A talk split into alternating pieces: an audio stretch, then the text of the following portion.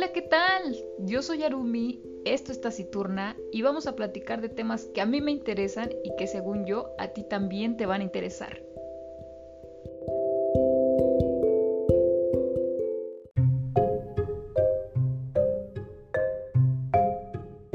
¿Qué onda? ¿Y ahora qué estás haciendo, Surimi? ¿Por qué tienes todos los libros afuera? Ah, es que los estoy volviendo a acomodar. Antes los tenía por colores, pero ahorita los quiero por tamaño.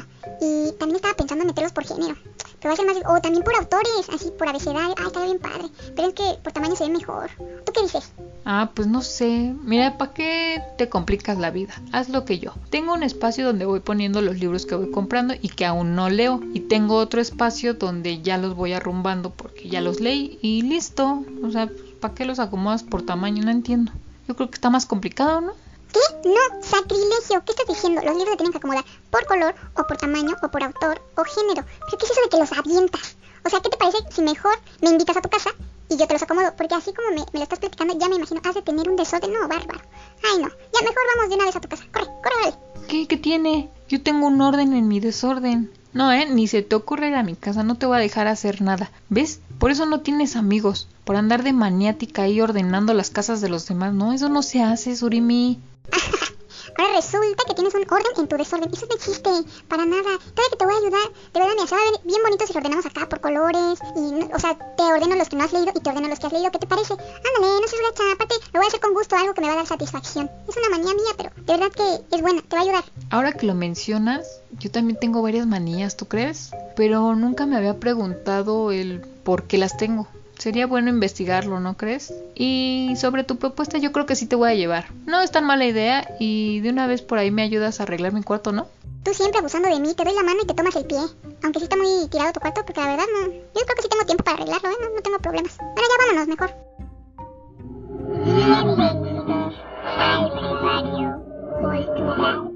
¿Qué son las manías?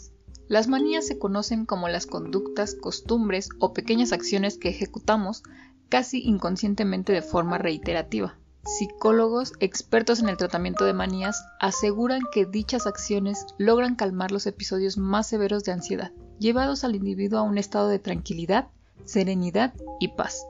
Las manías son muy difíciles de suprimir, puesto que el individuo necesita mucha fuerza de voluntad para empezar a entender cuáles son las razones que motivan dichas conductas. En este punto conviene señalar cuál es la diferencia clave entre la manía y la obsesión, entendiendo que la primera es solo una conducta mientras que la segunda consiste en ideas o pensamientos que se vuelven repetitivos y desagradables que surgen de una u otra en la mente de la persona generando mucha ansiedad. Si estas obsesiones no se tratan pueden dar lugar al trastorno obsesivo compulsivo mejor conocido como TOC. En otras palabras, evolutivamente la manía puede convertirse en obsesión y la obsesión en trastorno patológico que demande ayuda psicológica para poder vencerlo. Entonces, es preciso preguntarnos, ¿cuándo se agravan las manías? O mejor dicho, ¿cuándo las manías se convierten en obsesiones? Y para responder esta inquietud, podemos asegurar que las manías se convierten en trastornos obsesivos compulsivos cuando los comportamientos acaparan un espacio importante en el tiempo de la vida del individuo, de modo que comienza a perjudicar distintas áreas, especialmente las relaciones afectivas y laborales. Es decir, la manía se convierte en obsesión cuando la situación se toma grave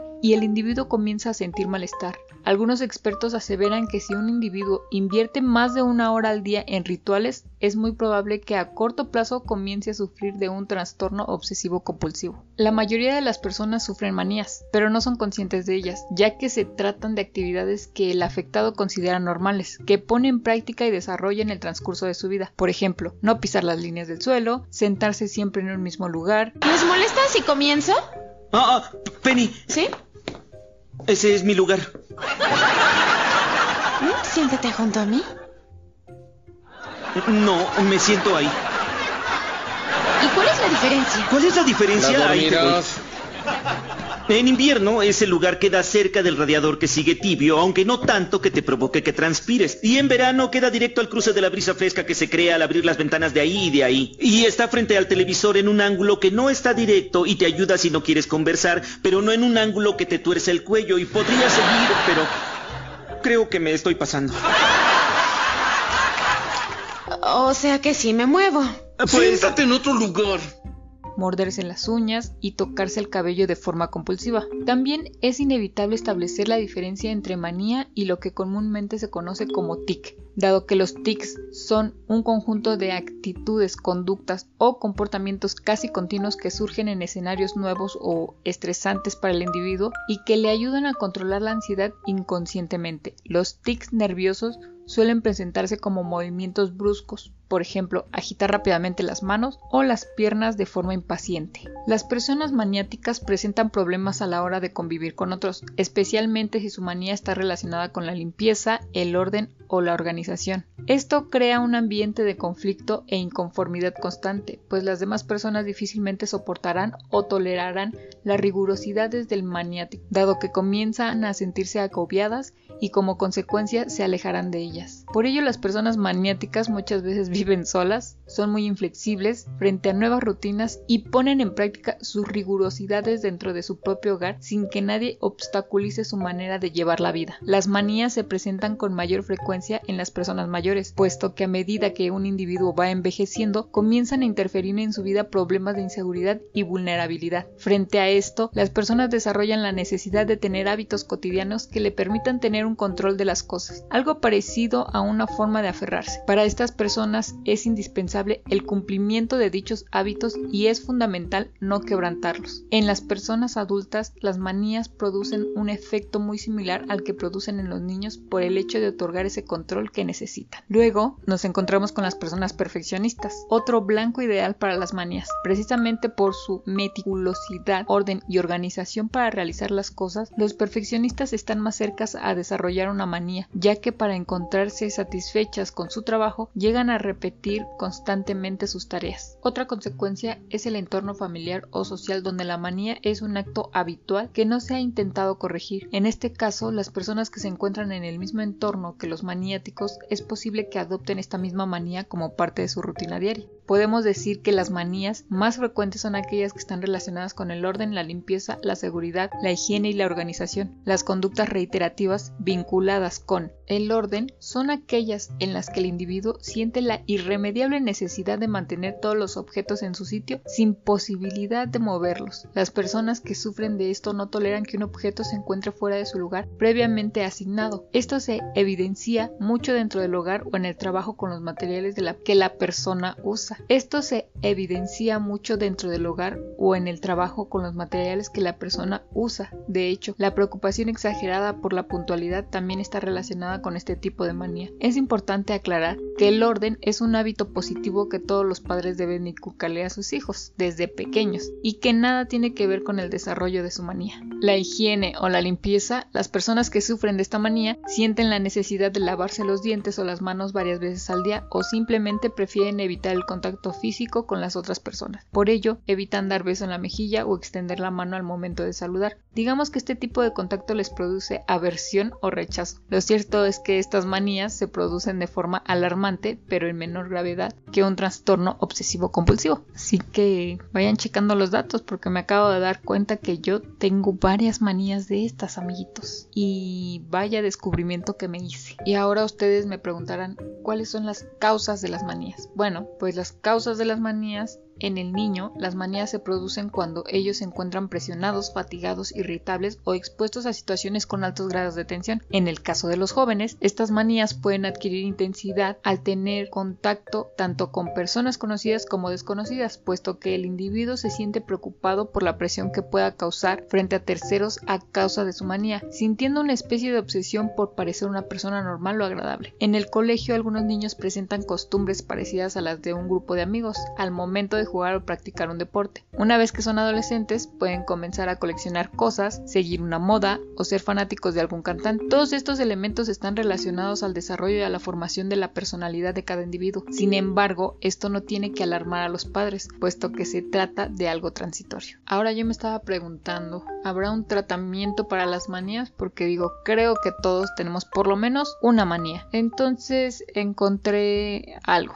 Como mencionábamos anteriormente, lo natural es que este problema desaparezca con la edad del menor, pero en el caso de que las manías empeoren, las personas cercanas deberán hacer un esfuerzo por evitar hacerle sentir al niño maniático como una persona extraña o diferente al resto. Dado que esto puede producir preocupaciones que generen ansiedad y alimenten la manía del afectado. En estos casos lo más recomendable es acudir a un psicólogo. A partir de distintos casos clínicos y otros estudios se ha demostrado que el diagnóstico de las manías responde positivamente ante el uso de los ansiolíticos, pero esto como una medida temporal, puesto que después de haber finalizado el tratamiento el niño vuelve a recaer debido a que no conoce las herramientas para controlar su propia conducta. Ya desde un punto de vista general, el tratamiento puede responder favorablemente bajo varios sistemas de relajación, tanto de la mente como del cuerpo. Dichos sistemas van desde la terapia psicológica hasta las técnicas más sencillas de relajación. No es necesario poner en práctica todas las terapias a mencionar a continuación. Normalmente es suficiente con seleccionar dos de ellas que tengan características efectivas contra la manía que se esté tratando con el profesional. Uno podría ser la terapia psicológica, terapia cognitivo-conductual, técnicas de autocontrol, la autoobservación, el autorrefuerzo, los autocastigos, la detención del pensamiento la visualización y en fin, varias cosas que nosotros podríamos poner en práctica y determinar, varias cosas que nosotros podríamos poner en práctica y de una vez por todas terminar con nuestras manías, pero creo que es muy difícil tener este autocontrol que tanto se menciona, ya que a veces hacemos estas cosas sin darnos cuenta. Por ejemplo, yo lo que hago mucho, bueno, en primera tengo una manía igual con el orden y a veces no tan marcada. La limpieza sí, sí, o sea, si yo veo un mueble que tiene como polvito, sí me causa como un poquito de ansiedad, pero nada que yo no pueda controlar. El orden también me causa un poco de conflicto, pero eh, digamos que no lo tengo tan marcado porque digamos que ahorita mi escritorio está lleno de plumas, mi cuaderno aventado, unos cables y demás, pero el día de mañana que me levante esto tiene que estar impecable y sobre mi escritorio no debe estar nada, nada más que a lo mejor un, un blog de notas y una pluma nada más mi teclado y mi mouse. Y bueno, eh, esos serían como, pues yo creo que la que la mayoría de las personas tiene. Pero de ahí también tengo algunos comunes, como algún tiempo, ya no tanto, pero me acuerdo mucho que más en secundaria me mordía demasiado las uñas. ¿Han visto esas uñas horribles que se ven súper chiquitas? Digo, no llegaba a ese grado,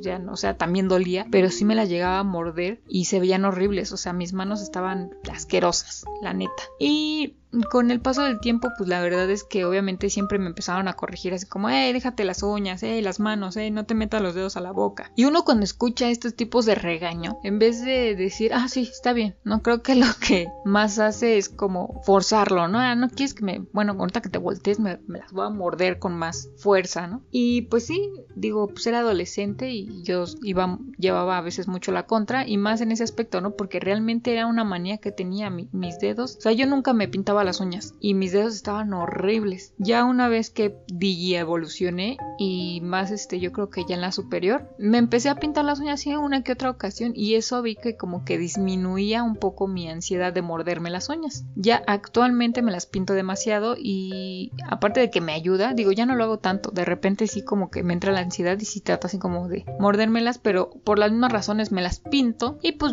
siempre las traigo muy cortitas, ¿no? Porque es la ansiedad de que las veo largas y a fuerzas uno tiene que estar ahí. Y bueno, digamos que ahí tuve más autocontrol, pero en el que sí sigo trabajando es, no sé si ustedes sepan o, han visto personas que tienen los labios como muy maltratados. La verdad tiene un nombre, no recuerdo ahorita cuál es, pero yo fui y sigo siendo esa niña que se arranca así como, pues sí, los pellejitos de los labios. Uf, me encanta realmente duele, o sea, realmente eh, no es una sensación tan satisfactoria, pero el, simple hecho de que yo pase mi dedo por los labios y vea que están, digamos que lisos, yo estoy satisfecha con eso, ¿no? Aunque a lo mejor el labio me esté sangrando, porque ha habido ocasiones que literal me lastimo tanto que están súper rojos mis, mis labios, entonces me, ahora sí que me dediqué a comprar bálsamos a lo bruto. Tuve una época en el que traía tres o cuatro, ¿no? Porque, bueno, pues uno es mujer y a veces los pierde, ¿no? Y, más que yo soy despistada y tampoco tenía la costumbre de traer bolsa para ningún lado, o sea, a mí siempre me veían. Yo literal antes era un vato, así, literal. Yo nada más este mi pantalón traía mi celular, mi cartera porque casi siempre me gustaban las carteras pequeñas y de hombres, eh, porque pues era muy fácil de transportar. Entonces yo traía mi celular, mi cartera y párenle de contar. Entonces yo nunca fui de la niña que pues traía su bolsita y decían así como, ay, pásame el maquillaje o crema para las manitas o una botella de agua o Kleenex. No, nunca. La verdad es que ya eso fui adoptando haciéndolo hace muy poquito y eso porque me empezaron a gustar más las mochilas, ¿no? En vez de las bolsas, las mochilas. Entonces ya ahí que le iba metiendo pues mi libro, entonces una cremita, por eso de que se me resecan mucho las manos también. ¿Y, ¿Y por qué creen que se me resecan las manos? Porque me las lavo demasiado. Hubo un tiempo, muy pocas personas saben esto, o sea, soy ingeniera textil, ¿no? Entonces lo que pasa es que yo en algún tiempo entré a trabajar al laboratorio y en el laboratorio de color eh, pues normalmente está siempre expuesta al agua, al ácido, y sí, literal, al ácido y pues a muchos químicos. Entonces a mí no me gustaba usar guantes. Y es ahora, pues a lo mejor suena hipócrita, ¿no? Pero ahora yo estoy en pro de usar guantes porque pues la verdad sí se te maltratan bastante las manos. Yo llegué a un punto en el que me las lavaba tanto y, usaba tantos químicos que en mi dedo meñique hagan de cuenta que en mis nudillos eh, se me empezó a poner negro. Sí, así como lo escuchan, negro, como, como si me salían costritas. O sea, de tan reseca que estaba la mano me empezaron a salir costras y yo dije, eh, pues es normal, ¿no? O sea, pues la resequedad de X. Me pongo más cremita y listo. Pero esas costritas de verdad se empezaron a poner muy, muy negras. O sea, ya no a nivel, eh, digamos que normal. Entonces, pues sí tuve que acudir a, una dermatóloga y sí le conté así como lo que estaba pasando, me vio las manos y toda la onda y me dijo, ¿sabes qué? Esto es porque pues la verdad las tienes demasiado resecas, o sea, punto extremo en el que pues no es que se te esté pudriendo la mano, pero va a llegar un punto en el que sí se te puede poner muy muy negra y para sacarte de ahí pues sí va a estar más cañón, ¿no? Entonces dice, ahorita que estás empezando con esto y, que todavía se puede remediar fácilmente, mira, te recomiendo estas cremas, ya saben, ¿no? Pues de uso dermatológico, póntelas, cada vez que te veas las manos, póntelas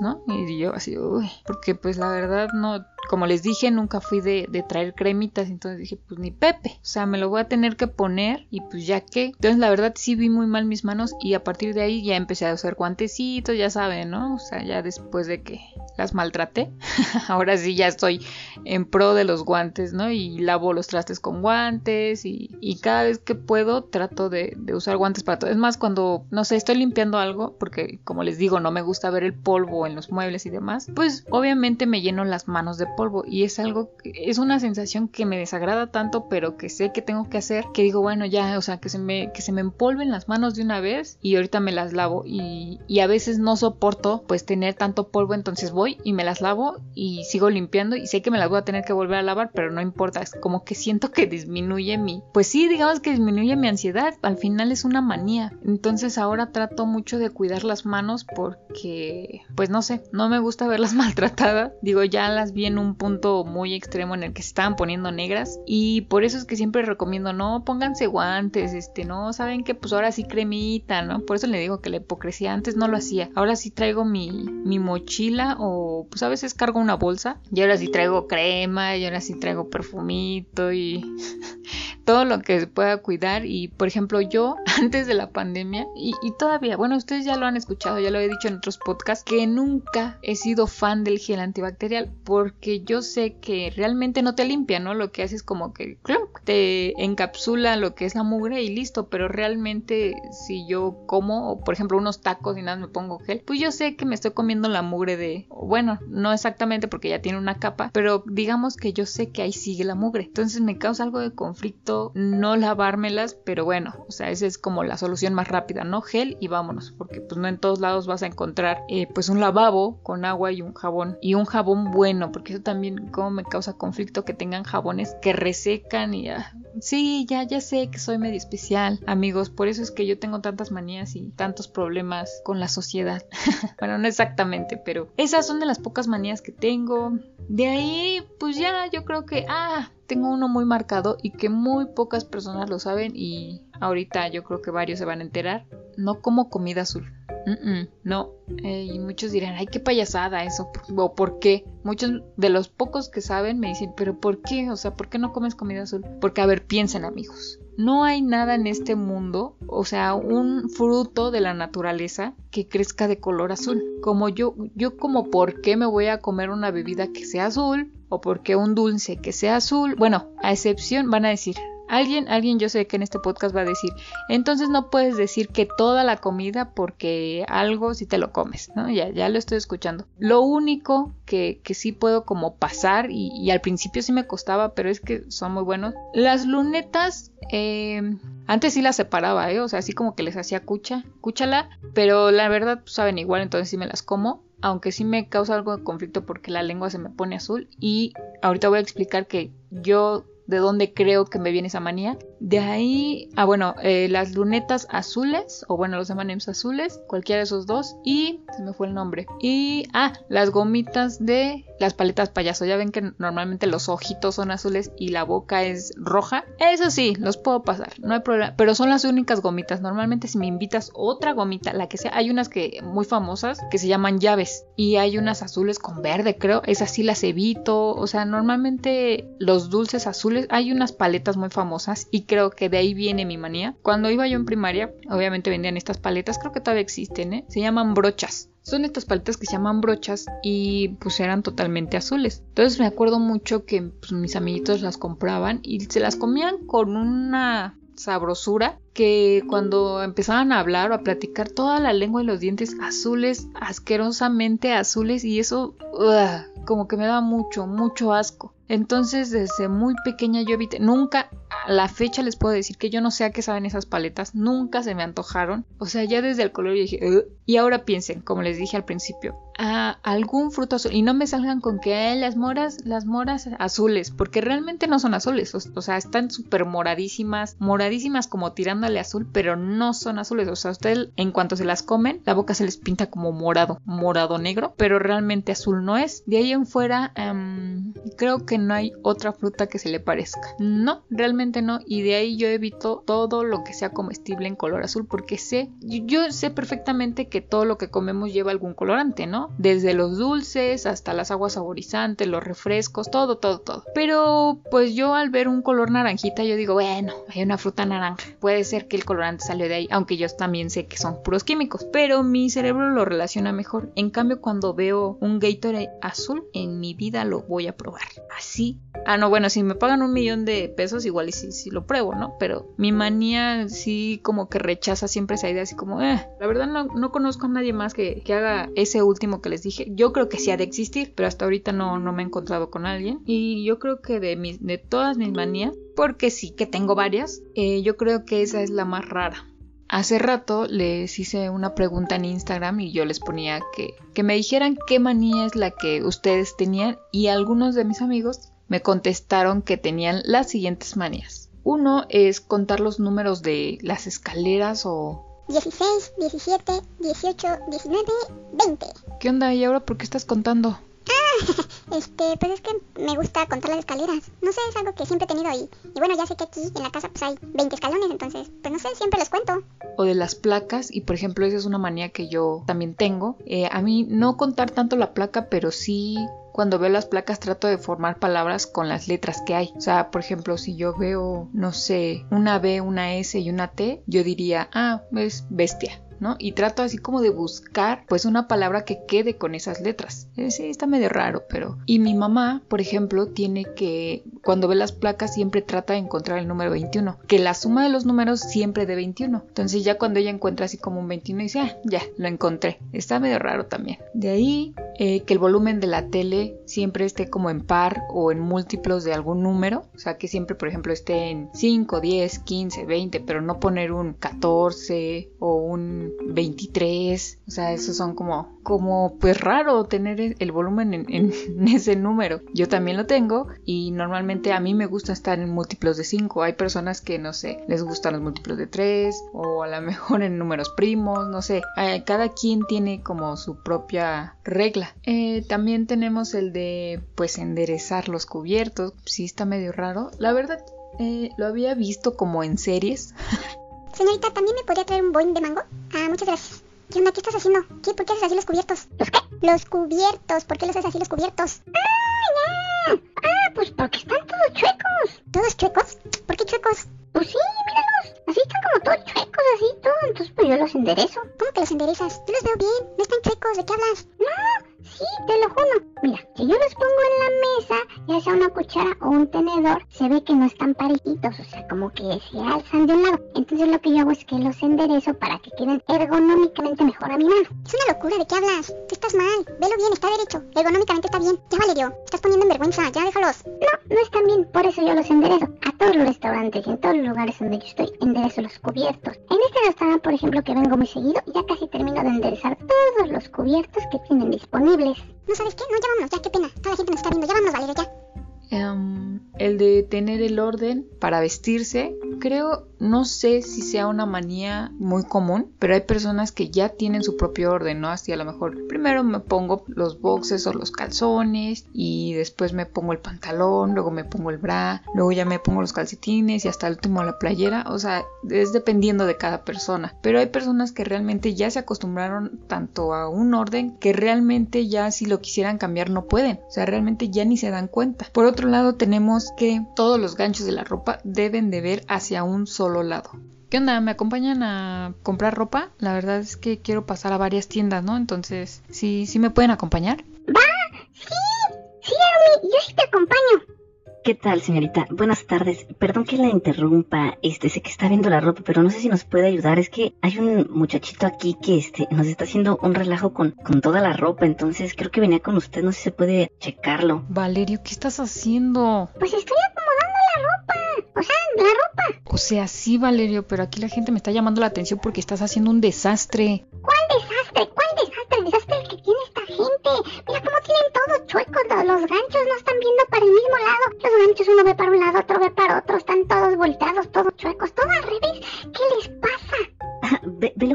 dijo, señorita. Eh, este, es que es un niño que viene con usted. O sea, ¿qué le pasa? Este, nos está desacomodando todo. O sea, que nos deje así como nosotros lo teníamos. No tenemos ningún problema. Es que tienen todo chueco.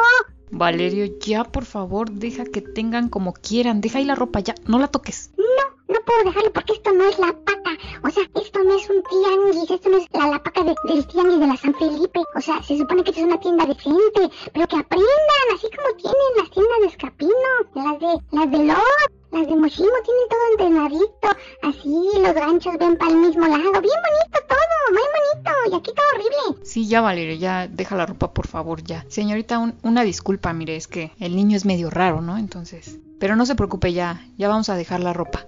Sí, sí, no se preocupe. Ya nos dimos cuenta. Nada más lléveselo y por favor que no, no vuelvan a venir. Se lo agradecería mucho. Bueno, pues ya no vuelvo a venir. Eh, sí, es que si no, si no llamo a seguridad. Llámelo, llámelo de seguridad, llámelo. No me deje primero termino de ordenar su chiquero. Ay, ¿sabes qué? Ya, ya vámonos, ya vámonos. Que qué pena contigo, ya vámonos, ya. No, no me quiero ir hasta que termine. Que ya nos vamos. Acuérdate que tenemos que hacer otras cosas. Ya apúrate, vámonos. Señorita, señorita, oiga, señorita. Eh, sí, joven, ¿qué quiere? Ahí le dejo su chiquero.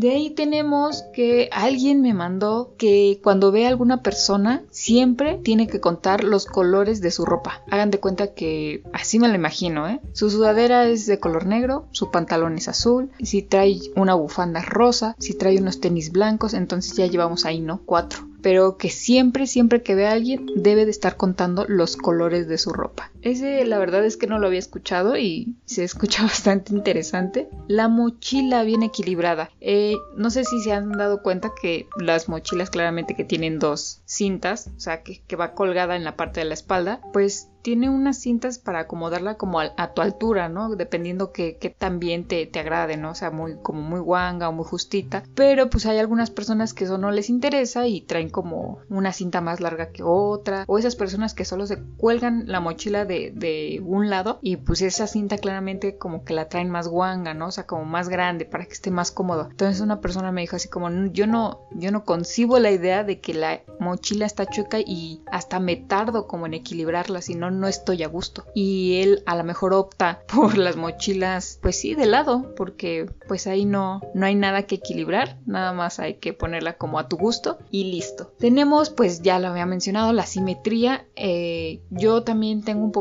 amigos, creo que tengo más de las que yo pensaba. Eh, cuando llego a algún lado y veo, pues sí, algo chuequito, o sea, por ejemplo, un mantel que esté chueco, o, que esté el mantel derecho y que al lado de los cubiertos estén como chuecos, eso sí no me agrada y yo los empiezo a acomodar, o todos los manteles tienen que estar simétricos y como bien enderezaditos. Eh, sí conozco a varias personas con, con esa manía y aunque sí la tengo bastante marcada porque claramente cuando llego a algún lugar sí trato de que todo, todo, todo esté muy simétrico, eh, es algo que todavía podría pasar. O sea, sí, sí lo puedo controlar bastante. De ahí, eh, ah, bueno, también hay personas que cuando van en la calle, en las banquetas, ya han visto que tienen unas líneas. Esas personas tratan de no tocar las líneas. ¿Por qué? Pues no sé, es como el juego ese de que pues, si la tocas pierdes, eh, pero ellos ya de plano es su manía que, que no tienen que tocar ninguna línea. Entonces ese sí, ese no está tan raro, pero creo que sí está difícil caminar, ¿no? Porque claramente tienes que voltear al piso todo el tiempo para no estar pisando ninguna raya. También el ir solo al baño de tu casa, ese sí está, no está raro porque ya lo había escuchado, pero está medio peligroso, ¿no creen? Yo creo que ya cuando te anda demasiado debes de ir porque si no, sí ya te va a provocar alguna enfermedad ahí y no, lo que menos queremos es atentar contra la salud. Pero bueno, sí hay personas, de hecho yo conocía a uno, un, chico en la superior que decía, es que yo no puedo ir al baño de la escuela. Y yo le decía, ¿pero por qué? Me decía, no, es que como que me da pena. O sea, si fuera un baño individual en el cual pues, no hubiera así como nadie alrededor, sin bronca, ¿no? O sea, todavía yo lo pasaría. Sí, pero aquí como son baños, pues digamos que públicos, compartidos, cuando yo entro y, quiero hacer pues mis necesidades y escucho que alguien más entra y se me cuesta mucho pues empezar, ¿no? Entonces lo único que hago es como que se me espanta y dice pues ya no puedo, entonces pues ya mejor me salgo y ya me espero si puedo hasta mi casa. Pero eh, este, este cuate vivía casi hasta las pirámides, o sea, hasta Teotihuacán. Imagínense todo el recorrido que hacía de la escuela hasta allá y aguantarte el baño. No, la neta, yo ya prefiero expulsar lo que se tenga que expulsar y pues ya, porque eso de aguantarte sí está medio caño. Y en fin, estas han sido algunas de las respuestas que me dieron. No sé, yo creo que hay muchas, muchas más, pero sí, hay manías bastante interesantes y que lejos de avergonzarnos, pues algunas creo que tienen su lado positivo, ¿no? O su entretenimiento como el de las placas o contar los escalones, el del volumen de la tele ya lo había escuchado, el de los cubiertos, la verdad es que no, la simetría es súper, súper eh, común. Y en fin, estas han sido las manías de las que ustedes me han contado. Y bueno, ahorita les voy a decir cómo es que lo voy a relacionar con la reseña que les pretendo dar enseguida. Sí, ya estamos en libros y reseñas y el libro de esta semana es Heridas Abiertas de Gillian Flynn. Y bueno, esta semana seguimos en el mes del terror, así que este es un thriller psicológico, es digamos que novela negra, psicología, thriller, está encasillado en esos géneros. No se puede definir en uno porque sí toca varios puntos en el que, ah, hijo, te mete unas cosas en la mente que sí te perturban bastante. Así que vámonos con lo que es la reseña. Heridas Abiertas narra la historia de Camille Precker, una reportera de un periódico de segunda fila de Chicago que es enviada a Winga, un pueblecito de Missouri del que es oriunda, para cubrir la noticia de dos niñas secuestradas y asesinadas por lo que parece obra de un asesino en serie. Allí la espera una familia a la que hace ocho años que no ve, una policía local abrumada por un caso al que no están precisamente acostumbrados y unos recuerdos de un pasado para nada idílico Será este el contexto cuando Camille lleve a cabo su investigación paralela de los hechos, desafiando las rígidas y especiales normas sociales de aquellos lares de la América profunda. Ahora sí, Camille Precker, como ya lo escucharon, es una reportera que hace ocho años que no ve a su familia y ustedes dirán, ¿por qué? Bueno, pues ella tuvo muchos conflictos de niña con su madre, ya que tuvo una hermana la cual falleció y desde muy chica Camille supo que, que no fue la favorita de la mamá. Ella supo que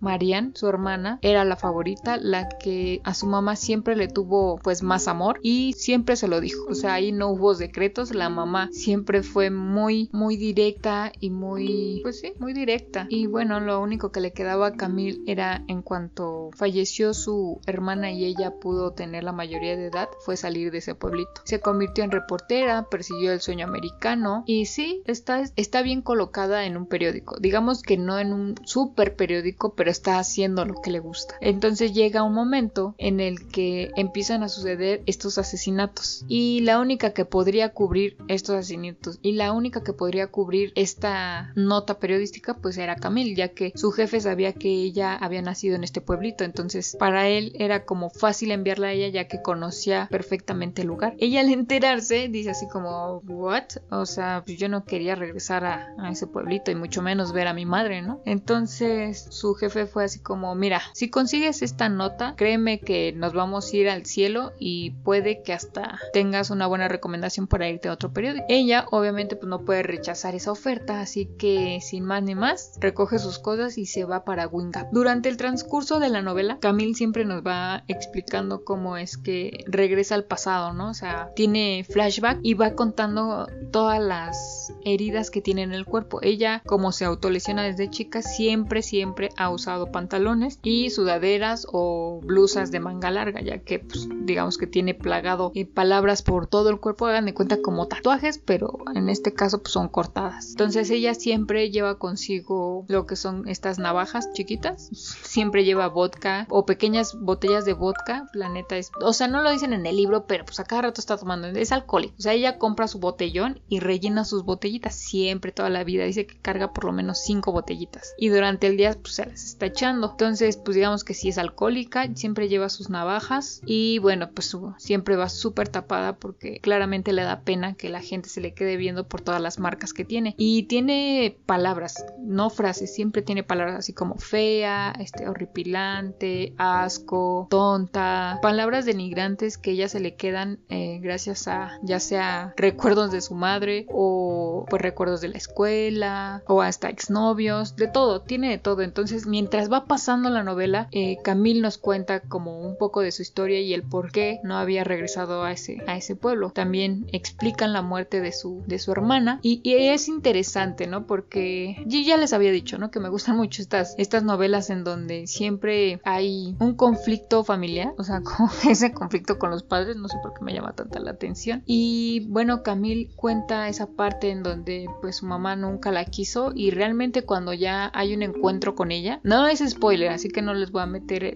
la, la, parte de spoilers. Hay, hay un momento obviamente en el que se encuentra con su mamá y en una conversación su mamá tal cual le dice, creo que ya sé por qué no te quiero. ¿What? No manches, es tu mamá. Todos dirían, ¿cómo? O sea, ¿cómo tu mamá no te va a querer? Pero yo creo que, pues sí. O sea, no porque sea tu mamá realmente te tiene que querer, ¿no? Si no, pues no habría tantos niños abandonados. En fin, ella llega, Camille llega porque están estos dos asesinatos y lo tétrico de estos asesinatos es que son dos niñas muy pequeñas como de entre 7 y 9 años, pero lo tétrico de esto es que al encontrarlas eh, pues no tenían dientes. Literal, eh, a estas niñas les sacan los dientes después de muertas, no creen que las torturen después la matan, no. Al parecer las mataron y enseguida de que ellas mueren, eh, pues el asesino le, les empieza a quitar los dientes. No tienen, digamos que pista de dónde están estos dientes porque realmente se los llevan todos. Las niñas son unas niñas que estaban bajo, no la tutela, pero la mamá de Camille les daba como clases. Entonces eso también se pone un poco sospechoso. Al llegar Camille también a su casa y ver a su mamá, se encuentra con su otra hermana, pero digamos que más bien es su media hermana, ¿no? Porque el papá pues es,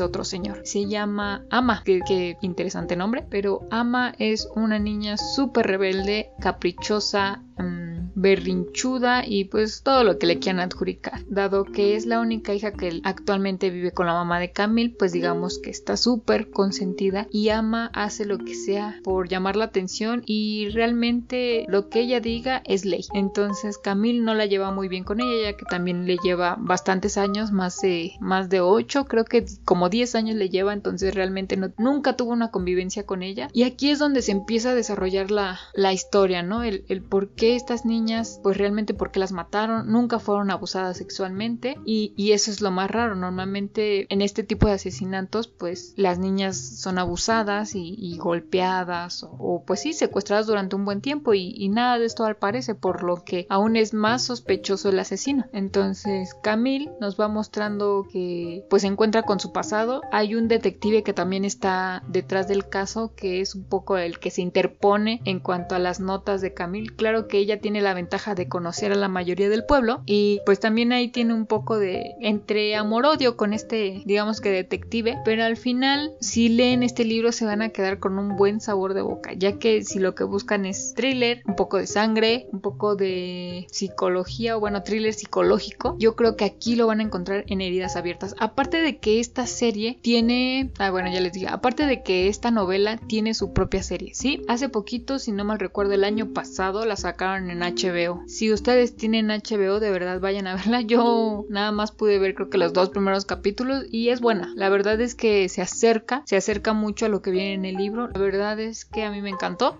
Yo se lo recomiendo bastante. Si no son tanto de sangre y les gusta más, como les dije, el thriller psicológico, este va a ser su libro, de verdad. Así que pues nada, muchas gracias por escuchar. Esto fue Taciturna y nos vemos la siguiente semana. Cuiden sus manías. Bye bye.